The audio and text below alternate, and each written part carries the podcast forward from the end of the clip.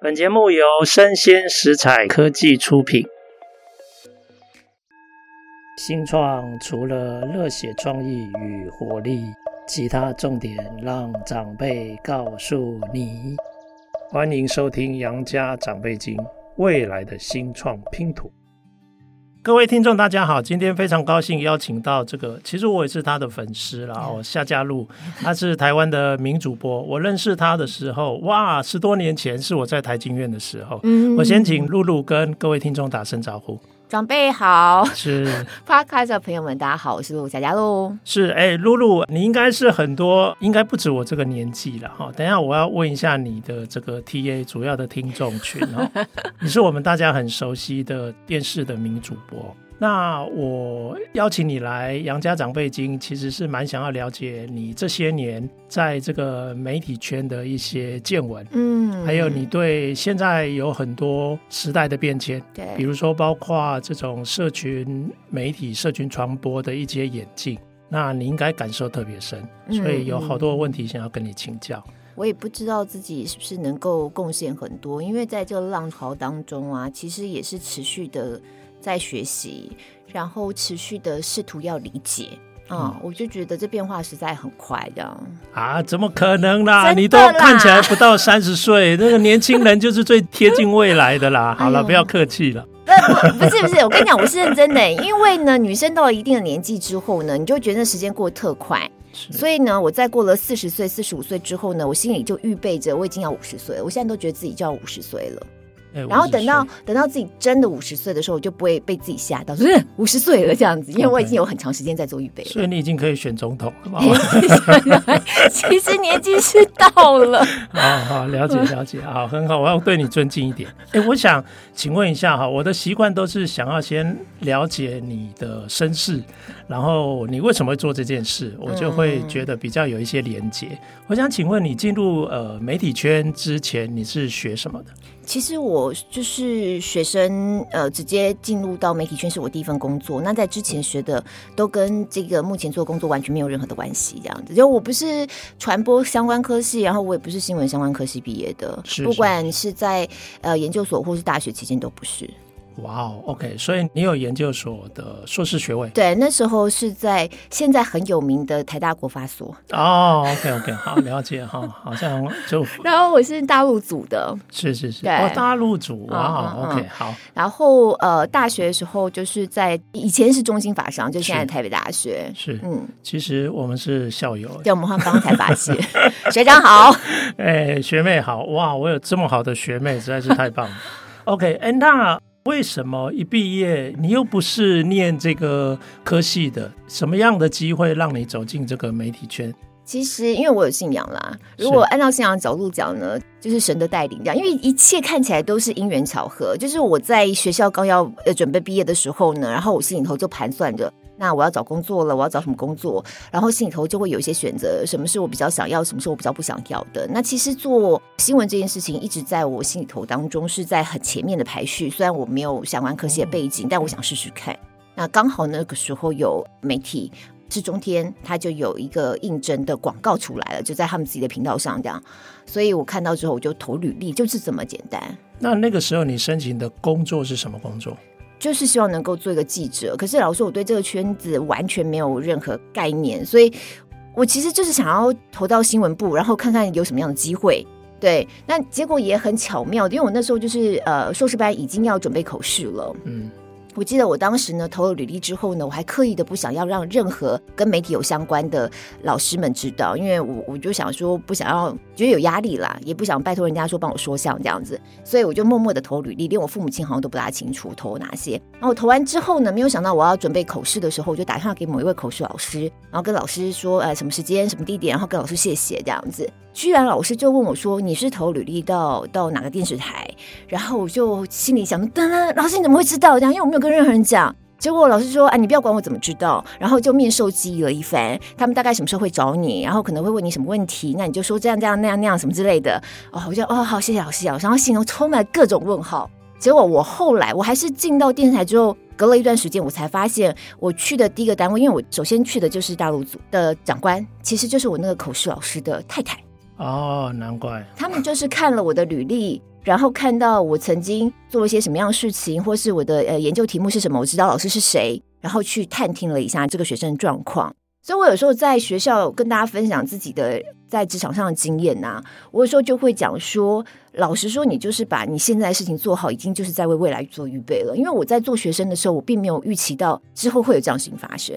那显见就是在学生的时代，老师跟我之间的互动，觉得这个孩子还可以，所以到了呃人家来探听的时候，你就留给人家 探听的机会嘛。了解，了解，对，嗯，所以很奇妙就牵起来了这样。OK，好啊，哎，那你是一进去就。你进了新闻部以后，他还是有很多职位啊，比如说他可以是线上的记者，他也可以是主播台，嗯、也可以是 both，就是两个都做。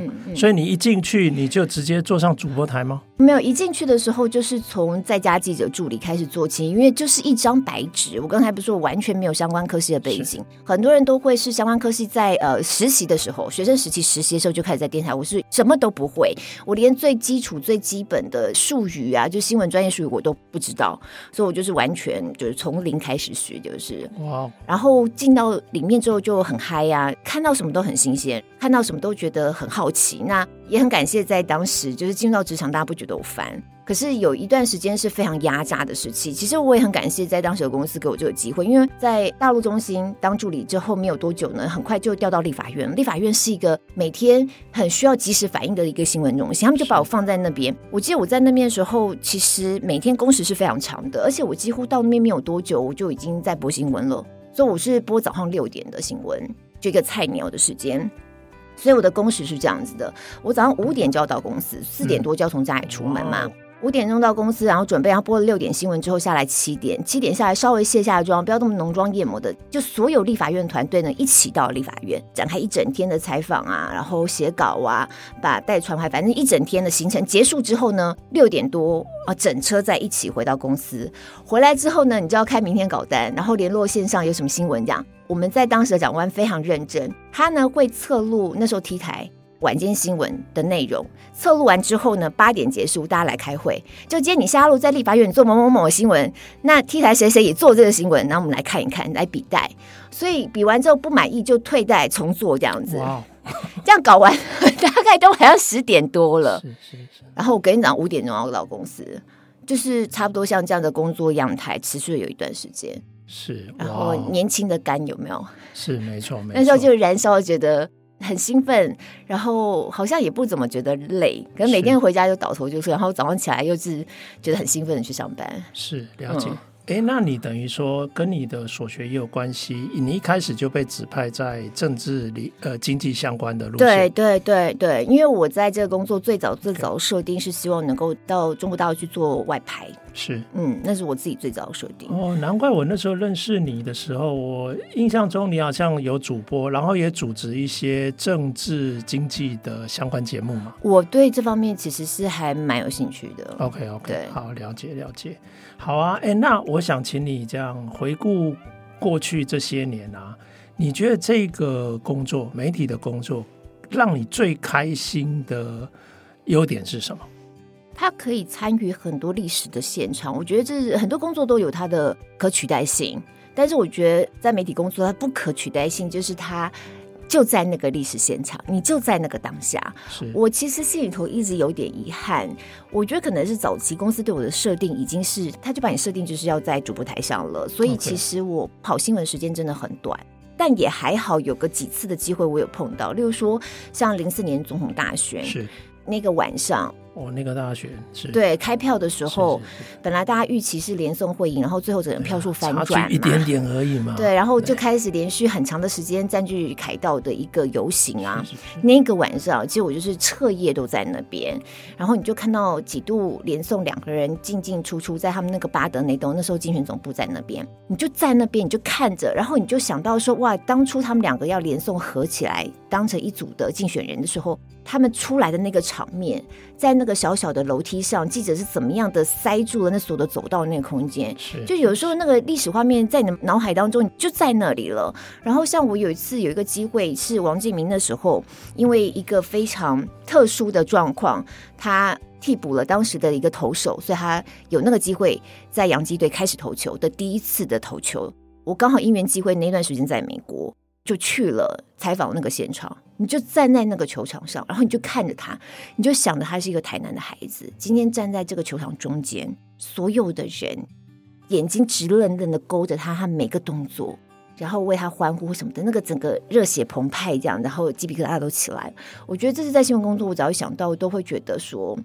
很让人觉得很喜欢这份工作，或是我心之向往的这个部分。哎，对，其实这个等于是你有机会在摇滚区，而且在第一排，然后做很多重大事件的历史见证。对，你就是在哎，我觉得这个现场，这个很难取代的哦，很少有工作是这个样子。所以我。就是有一点点在这个职场二十年的时间，这是我一个蛮遗憾的事情，就是我真的跑线时间太短了。是，但也还好有跑过，有一点点的经验，有曾经经历过像这样的历史事件。因为我后来就被抓进去，一直播播播播播，就播到现在这样。了解，二十年了哈。好，我尽我尽量不要拿计算机了哈。哎，那我问一下哈，所有的职场一定都有可以再提升或进步的地方吗？有没有在这个圈子里面一些事件或一些限制，让你有时候会产生一些倦怠感？我觉得所谓的职业倦怠，应该是在每个行业多多少少都会有的。我在早期啊，因为我实在是很喜欢在外面跑，我就是喜欢那种。哦扣扣总的感觉，这样是是是。所以以前呢、啊，长官都还蛮知道我，就是隔了一段时间，我就觉得我在棚内我已经待不住了，你就是要让我放出去一下，他们就会找个什么可以出差的机会，然后让我出去一下。现在。做的工作时间比较久了之后，我开始发现说，其实你在棚内，你还是有很多的机会可以去跟外面接触的。这个部分是我一直觉得我很喜欢的部分，然后它可以让我持续的跟这个世界保持联动的感觉。那确实讲到说，在职场当中觉得很倦怠的，我觉得人难免都会有。可是你就是必须要去扣住你的初衷是什么，然后去扣住你，你只要想到，即便你每天都在播行车记录器。可是你还是会因为你的工作的特殊性，你会碰到一些很特别的人，像长辈您这样，我们可以像这样的聊天，或者是开展一些其他的见闻，你可以有更多其他的可能性，你就可以用这些东西去帮助自己去继续走下去。好，了解了啊，我知道，哎，其实我听得出弦外之音，我帮大家转译一下，我已经讲这么婉转了，这个是一个炫耀文哦。因为露露的这个外表有绝对的优势，结果反而变成她的阻碍。她很想到处跑，但是反而被绑在这个主播台上哦，因为没有更好的这个选择了。OK，所以露露因为她的美貌而做了很多的牺牲。你不要再这样讲，再这样讲，我都觉得尴尬了。我现在已经快五十岁了，没有到快五十岁人还讲自己的长相。天哪，那那我觉得我很幸运了。哎，我在那个摇滚区的第一排哦。如果现在对面的这位女性跟我讲她五十岁，我不相信。哎，好啊，那我要问你哈，因为这个是我自己很深的感触。我大概是两千年呃从美国念完书回来，嗯。经历了两次大的金融风暴，对，对不对？然后又经历了典范移转，因为智慧型手机，对这些行动装置出现，然后就有好多新的这些科技应用跟新的这种商务或模式一直产生。那我觉得这个对媒体的冲击应该也蛮显著的嘛，哈、嗯，嗯嗯。哎，那你这样一路二十年看下来，你觉得这些新的科技应用跟发展，对这个媒体的生态有什么一些重大的影响，是让你印象非常深？我觉得一度会觉得有点悲观，因为你要跟这么快节奏的讯息，你在网络上什么事情都是立刻大家就做了反应。然后以前你可能必须要记者出去采访，现在就是所有人都是记者了，因为你只要手机拿了拍了，然后上传到爆料公社，全部就全世界人都知道了。你记者速度也不可能快到这样的程度。有一度会觉得说，哇，那我们压力好大，我们到底要怎么样做才能够比人家更快？可是后来发现，其实重点是正确，就除了快之外，就正确在这个时代来说是一个非常受到挑战的一个议题，尤其对我们做呃新闻从业人员来讲。所以回到刚才题目，那个时代的变化是一直在变化当中，那我觉得我们自己来说，你会慢慢重新去调整自己在产业当中的定位，跟你会觉得什么东西是我们不可取代这个部分，你会重新思考。我觉得就新闻业来说，其实它是一个它真的就需要人去看到，然后信任这个品牌是一个关键。以我现在工作的这个 TVS 来说，这么长年，它其实每一年都会有各个新闻品牌的一个信任度，我们公司就是一直排在非常前面。我觉得这就是我们最宝贵的资产，尤其在现在在讲很多 AI 生成式的讯息内容，讲对这种认知作战的时候，那这个对我们来说就是我们必须要 keep 住的，这也是我们最主要的竞争力的来源。所以它一方面有挑战，二方面我觉得会更让我们知道说我们的价值在哪边。然后我觉得我们会需要更多的跟观众、跟群众去做对话。我一直觉得历史都是在一个摆荡的过程里头，有的时候在历史的洪流当中，你会觉得，哎，我们怎么了？我们都没有存在价值，我们比人家慢。可是你回头。来看，当所有讯息都已经爆炸到一个程度的时候，你又回头检视，有时候传统留下来的一些东西，是我们最需要 keep 住，也是我们存在最重要的部分。是，哎，那我知道你好像也开始尝试一些新媒体嘛。嗯，你那时候想要开始做这一方面的尝试，是什么样的想法？我们在二零二零年的时候，我跟黄聪宁黄医师非常有名的一个小儿科医师，是是是。我们在一次闲聊的过程当中，突然发现说，哎，他其实对 Podcast 很有兴趣。然后那时候我也听 Podcast 听得非常入迷。那个时候刚刚开始，台湾有比较多一点的节目，然后大家开始听，我们俩就一拍即合，因为我们其实很早以前就认识，我们是学生时代就认识的朋友。是呃，年纪差不多吗？我们同一年，所以我们的节目叫《宁夏路六十六号茶坊》，是我们六十六年次的。哦，OK OK OK。对，所以我们是大学时代的朋友，因为刚好他的一个国中同学是我大学的闺蜜，这样子，我们就是朋友的朋友这样认识的。然后又因为我们有共同的信仰，所以我们一起在呃好消息电视台都有主持节目，反正有一些共同的连接，就我们就串起来了。刚开始做呢，完全就是一个哎，我们也喜欢听，然后我们也好奇，想要做看看的心情，然后就开始做了。结果。我觉得没有想到就搭上了这一股风潮，然后做着做着，其实我们自己也很享受在这个过程当中，可以跟我们的听众有一些不一样的互动的模式跟互动的一个连接关系，然后也有一个平台可以做我们想要做的内容，说我们想要说的话，嗯，所以延续到现在已经快要三年的时间了。OK，哎，我又不小心知道哈，因为你是六十六号嘛哈，宁夏路茶坊六十六号。嗯那是代表你们的出生年啊？那我发现我比你大十岁，所以我又不小心完全知知道你现在几岁了。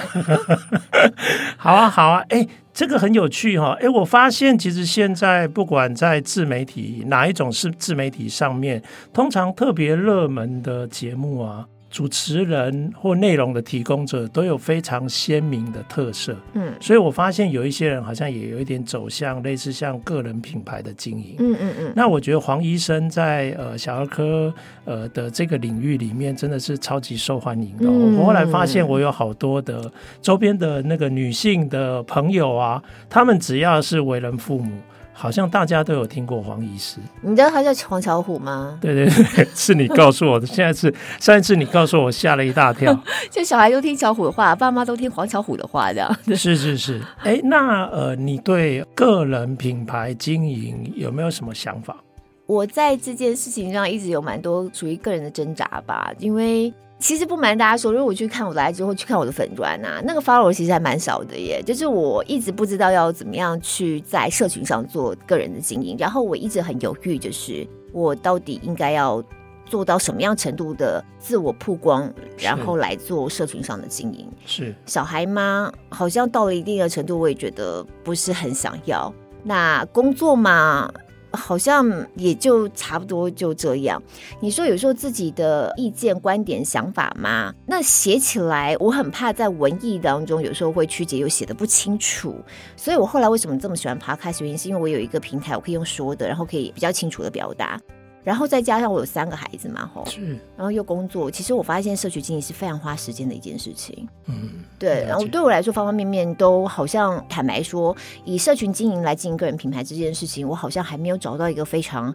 好，或者是大家觉得说可以拿出来一个指标性的一个数字，代表说哦，我今天做这件事情做得很好，我觉得并没有。可是我在做 Podcast 之后，我觉得很奇妙的就是它会有个纵销出现，就或许在上面的数字看起来没有那么多万，看起来这么多惊人几十万、几百万。欢这样。可实际上在社群上跟我之间的互动，我觉得那个连接感起来是真实的那个数字存在，就它好不是一个空泛的数字而已。然后在 p 开之后呢，它会发生一些综效，就是我在 Podcast 讲的内容，跟我在呃新闻当中呈现的样子，跟我在其他节目当中我自己主持的节目，它会发挥一个综效，然后集体的会在我的社群当中又会出现另外一个样子。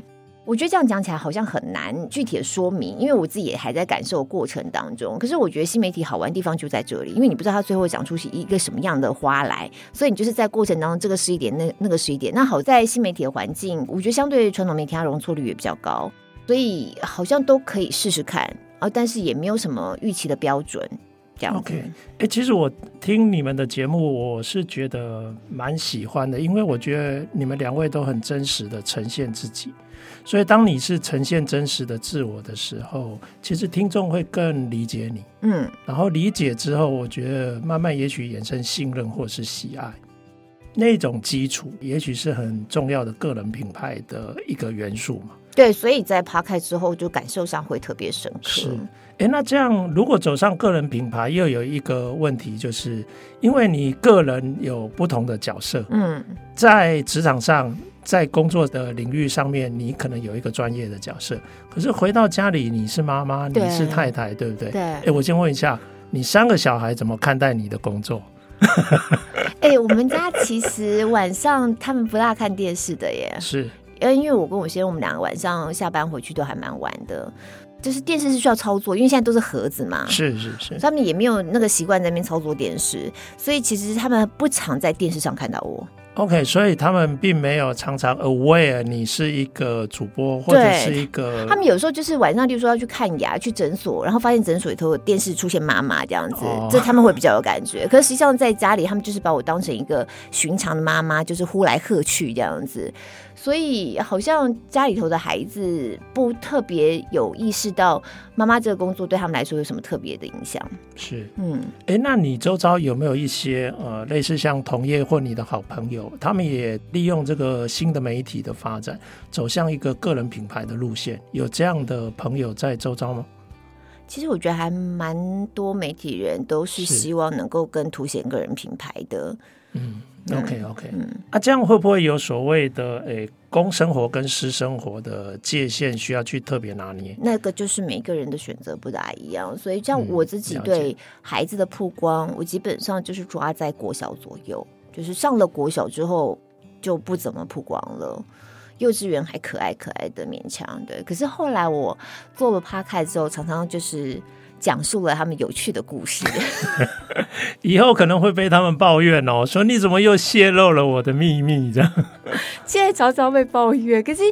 后来我会跟孩子讲，就是因为这个节目主要在分享嘛，然后主要的目的是希望跟我们在同样的状况当中，做我们三明治的这个父母亲，大家心里头就能够心有戚戚焉，就是不是我这么惨。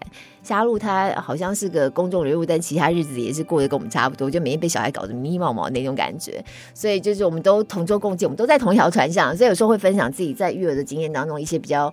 或者好笑吧，就是回头想来好笑，在当下很痛苦的事情，那孩子就会被某种程度曝光。我就跟他们讲说，我们其实就是在分享我们的经验，然后帮助在经历同样过程的人，这样是嗯，哎、欸，那这样回顾这二十年呢、啊？如果要你立刻只能选一到两个，对你来说，职涯上有很重要的里程碑意义的，你会立刻想到什么？我觉得我当年在，比如说遇到先生的，刚认识先生的那个时候，那个跟职涯没有关系啊。哦、好好好，我又我又走歪了，这样又歪楼了。我觉得我曾经有一段时间在美国独立要跑新闻，那段时间对我来说是还蛮特别的经验。那段时间多长？诶、欸，大概半年多。然后因为有碰到王建民，他刚好在那个时候。所以他在哪个城市打球，然后我们可能就要跟着去这样子。那我那时候其实又是单机，就是我只有自己一个人作业，所以那段时间就会变成很机动性，然后一直到他的下一场比赛在哪边，就是包含买机票啊，或是订旅馆呐。可是实际上我在那边也是人生地不熟，是啊。然后到那里的时候呢，常常还因为那个时候的网络也不像现在。我记得有一次我们去纽约，然后看他的比赛要发稿，因为那时候他真的非常红，每一次都是要在最短时间之内把袋子传回来，网络状况也很不稳定。你每个饭店网络状况都不很稳定，所以有的时候我们就拖着我们的那个笔电呐、啊，好像罗盘一样的去找讯号，这样找。你第一次开始做王建民新闻的时候，你心里头就是很热血澎湃，就这台湾人实在太了不起了，站在世界舞台上，我要做个两分钟这样，但传不回来，是因为网络没有像现在这么好嘛。所以你就是越做越短，越做越短，最最后做到一分十秒钟，这样传回来就好。反正有很多各式各样的这种。你必须在呃这个现场，然后你第一次到这个城市，你也从来不知道他的球场在哪里，但是你到你就是要工作，然后要想办法这这个过程。是啊，而且你是自己一个人是吗？那那个时候是自己一个人。对啊，然后你知道他们在纽约打嘛？对。但是春训的时候，有时候又要到。我那时候是还没有还没有跑到春训的时间。哦，OK，好。对，可是那个时候就是真的呃很非常灵机应变的状况，然后也不像现在就是很讲究，你一定要去申请，你是一个固定的记者，你要有他们的采访证，你每一次采访证都是很临时的申请，所以我觉得那个时间对我来说就是有点乱，因为什么事情都是很仓促的，必须要赶快跟进这样子。但是是很好玩的一段过程，对。哎、欸，这个很刺激，但是我想问哈，因为你又是我们台湾社会的典范，因为你有三个小朋友，你知道全世界的国家里面啊，生育率超过二点一的真的没有很多，所以你已经是在人类的平均值之上了哈。那有了小朋友之后，你就更不可能这样跑了嘛？对，那所以那个都是很久以前的事情了。哇哦，OK OK，所以这、就是属于奶奶讲古这样子，就你妈年轻的时候曾经怎样怎样这样。自从生了你们之后就怎样怎样了，这样。OK，好啊，哎、欸，那你用一个过来的身份，如果我们未来也有一些很不错的年轻人，那也充满了理想，想要进入这个媒体圈，你会给他什么样的建议？我觉得保持好奇心是很重要的，然后客观是很重要的。这个世界已经变得越来越复杂了，我们在看待任何一件事情的时候，其实要尽可能的不带偏见的去看。其实这对我们来说是一个很大的挑战，包含像现在。我们录音的此刻，以巴之间的战事，很多人第一时间反应可能就是会比较站在以色列这边，看到很多屠杀的画面啊，觉得哈马斯是确实很残忍。可是你回头再去了解那个历史脉络，你会发现，当他已经 nothing to lose 的这整个过程，在历史当中发生了一些什么事情，你就。很难去这么立刻的有做一个是非对错的判断。我觉得这个对于如果你今天想要从事新闻工作的任何人来说，其实心里头都必须要保持像这样的开放，要有不同的眼光，尽量去接纳不同的观点。对，没错。诶，尤其我觉得哈。我最近又开始热血起来，因为我觉得我们的整个时代又走到一个新变局、风起云涌的开始哦。嗯嗯、你看现在中国遇到的问题，整个地缘政治，对不对？全球的这个国际关系，然后人口的这种结构、嗯、气候变迁的议题，对，我觉得这些变化其实接下来几乎是迎面而来，躲都躲不掉。嗯，所以接下来会非常的精彩哈。是。所以就是大家保持弹性，然后要保持开放性，我觉得其实还蛮关键的。好啊，哎、欸，不愧是呃，露露，从现在开始，我更铁定她是我的女神，心目中女神的第一位 哈。哎、以后她的这个呃节目啊，跟她的这个新闻哦，我都要听哦，我都要看。没有，我也是那个长辈的忠实听众啊、哦，谢谢。这、嗯、节目我也是非常频繁的在听。哎、欸，那个时候我们。刚开始认识我，开始上你的节目是你在一电视嘛？哎、欸，一电视就有了吗？我我比较印象深刻是在 T 台那时候做一个、哦、呃国际政治财经的节目，Today 正经话。对对对对 OK，好，了解了解。距离现在应该还不到十年嘛？也有十年，有十年了。OK OK，所以我们已经有认识十年了。哇，真的难能可贵啊！我觉得难怪你有个人品牌的这种魅力哈。好啊，哎，我今天真的听你的话，我都觉得我还是有非常多的收获跟启发。希望未来不过你真的很忙。未来如果还有机会的话，一定邀请你再来参加我们的节目。没有，谢谢谢谢老师的邀请。不过我觉得能够多跟不同的人分享，然后多认识一些人。就是在这个工工作当中，我最喜欢的一个部分。是啊，这个是难以取代的，不是所有的职场都能够这样的。好羡慕哦！不过他有现在有三个宝宝，他是三宝妈，然后还在玩三铁。哎，你跟三好像很有关联哦。三在圣经当中是一个完全数吗？哦，真的啊？嗯，OK，好好好。好，这个节目之后我可以再跟你请教。好，今天谢谢露露宝贵的时间，谢谢老师，也谢谢各位听众的收听，我们下次见，拜拜。